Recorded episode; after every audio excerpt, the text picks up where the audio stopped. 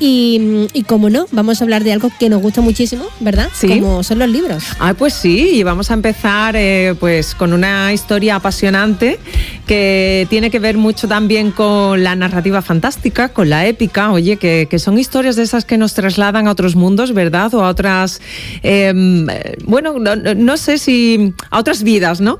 Y que, que, nos hacen, bueno, pues también viajar, viajar en, en las páginas y en las letras, que son viajes además siempre maravillosos y de eso vamos, vamos a hablar, es de lo, que, de lo que trata esta nuestra primera entrevista. Después también vamos a tener a José Torres, que tú sabes que además nos da unas recomendaciones maravillosas sobre ya sea cómics sí, sí. o libros o publicaciones, así que tenemos muchísimas cositas por delante. Yo creo que lo mejor es que recordemos las vías de contacto, Ana, ¿te parece? Venga, y empezamos. Muy bien, pues vamos a ello. Málaga al día 951 09 19 49. Esperamos tu llamada.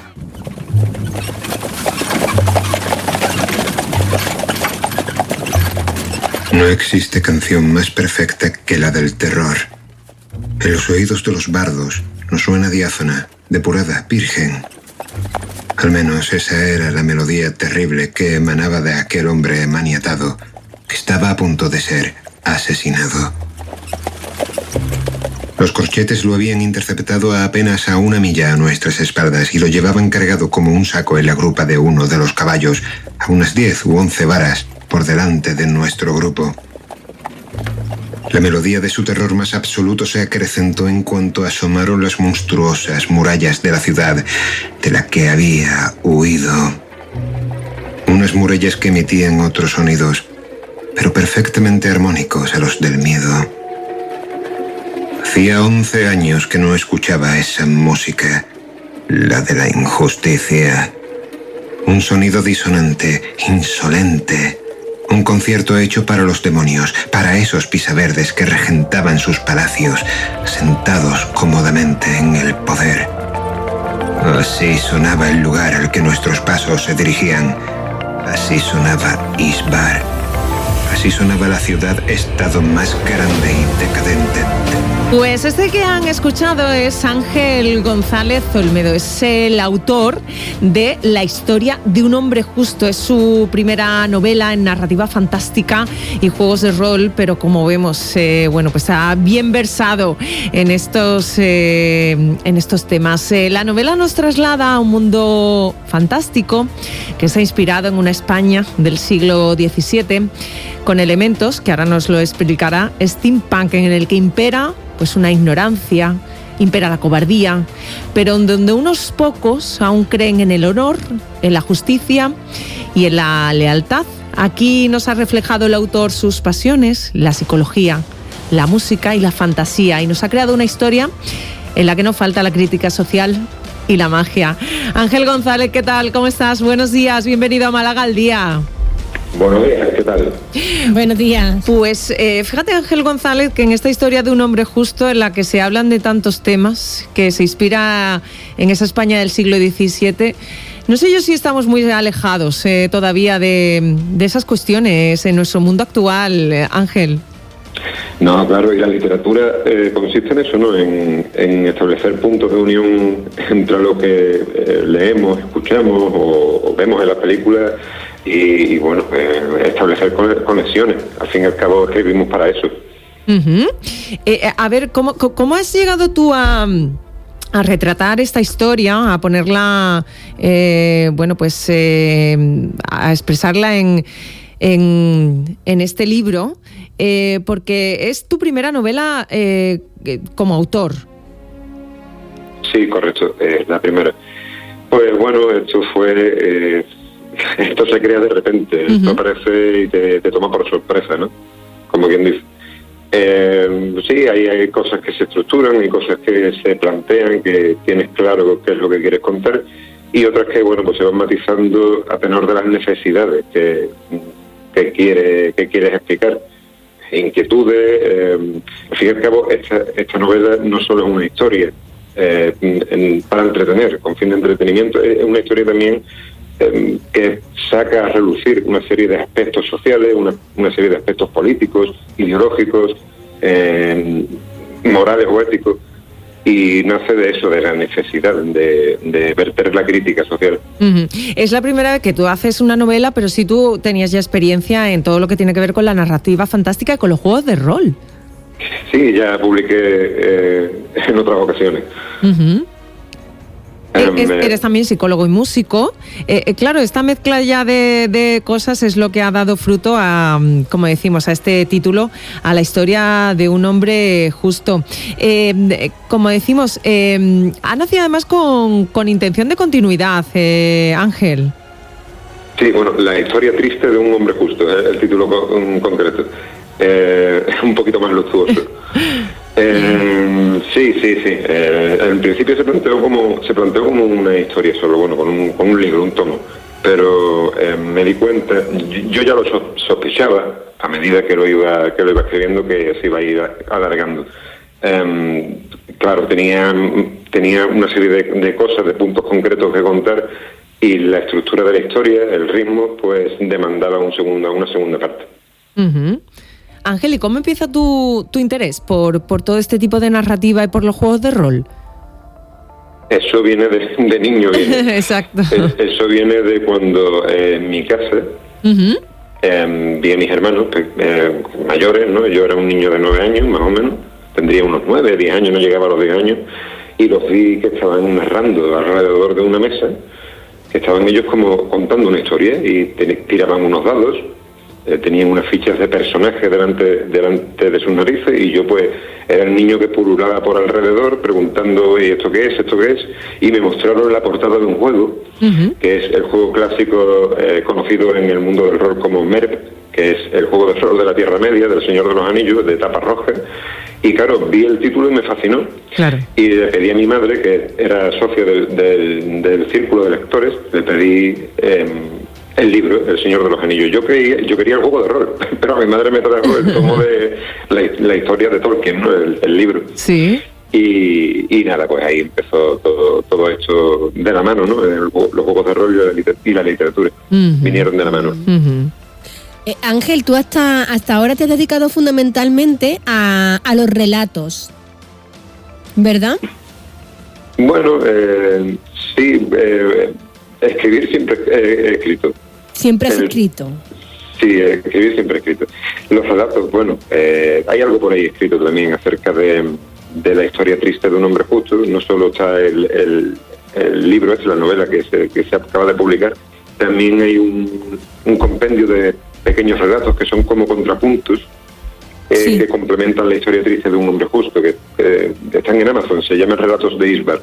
Ahí pues salen a relucir una serie de personajes importantes de la trama principal que eh, desde su punto de vista mm, aportan matices a la historia.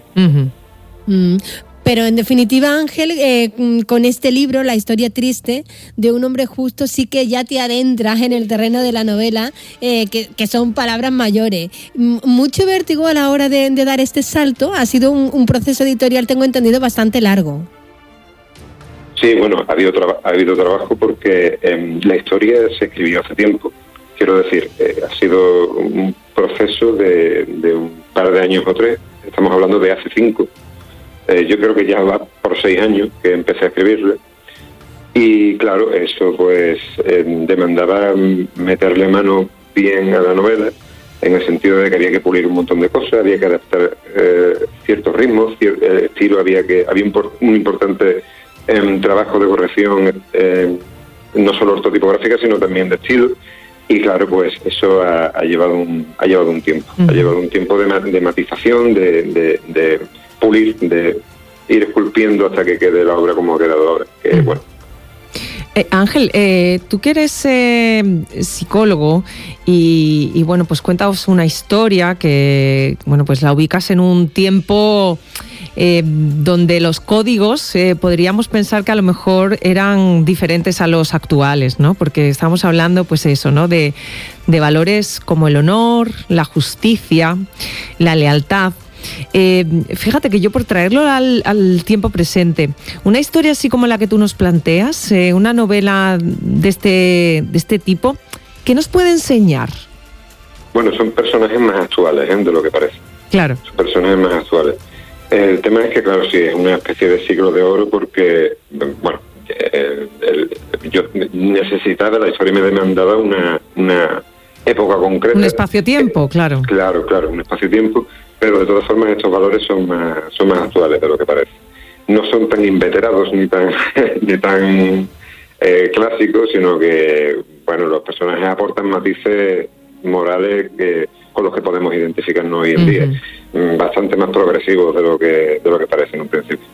Mm, hay una fecha importante eh, en este libro, el 5 de noviembre de 2021. Eh, bueno, ¿qué hay en torno a esta efeméride? ¿Por qué es significativa? Bueno, el personaje del, principal del libro, el protagonista, Dragos Corneli, Dragos Corneli llega a, su ciudad natal después de 11 años, así empieza la novela, después de 11 años de exilio, y llega justamente el 5 de noviembre a, las puertas de la ciudad. Claro, esto pues ha coincidido, es deliberado, claro, eh, con la fecha de estreno del libro. Aunque se acaba de publicar ahora, eh, hubo un preestreno eh, que fue el 5 de noviembre de 2021. En la fecha del libro es 5 de noviembre de 1632. O sea, realmente lo que se ha hecho es, a modo romántico, hacer una, una unión entre, entre la publicación del libro y, el inicio de la historia. Bueno, bien, bien. ¿Por qué tardaste eh, tiempo, un tiempecito te tomaste tú, Ángel, a la hora de contactar con editoriales? Bueno, yo em, me puse a contactar con editoriales desde hace tiempo. Lo que pasa es que lo hacía no de una forma sistemática, porque yo he tenido mi trabajo aquí, no necesitaba de forma acuciante una, una publicación. Yo, yo escribía para mí, ¿no? Y con el tiempo pues fui mandando, mandando manuscritos, pero lo hacía de una forma, ya, te digo, no fue una forma sistemática, fue de vez, de vez en cuando. Hasta que un día pues en el terreno de los juegos de rol, que ya había publicado antes, eh, di una propuesta a Fran Valverde, que es el editor de Shadowlands, la editorial barcelonesa, le gustó, em, me publicó un, módulo de rol, un, un juego para em, para la llamada de, Chulu, que se llama eh, El siniestro pueblo de Carpino, y a raíz de ahí eh, yo le comenté que tenía una novela, así, pero de forma tangencial. Él, pues, eh, me comentó que tenía un proyecto de editorial de literatura fantástica y que y que le mandara la novela. Yo, a mí, yo, recibía ya propuestas de otras editoriales para publicar.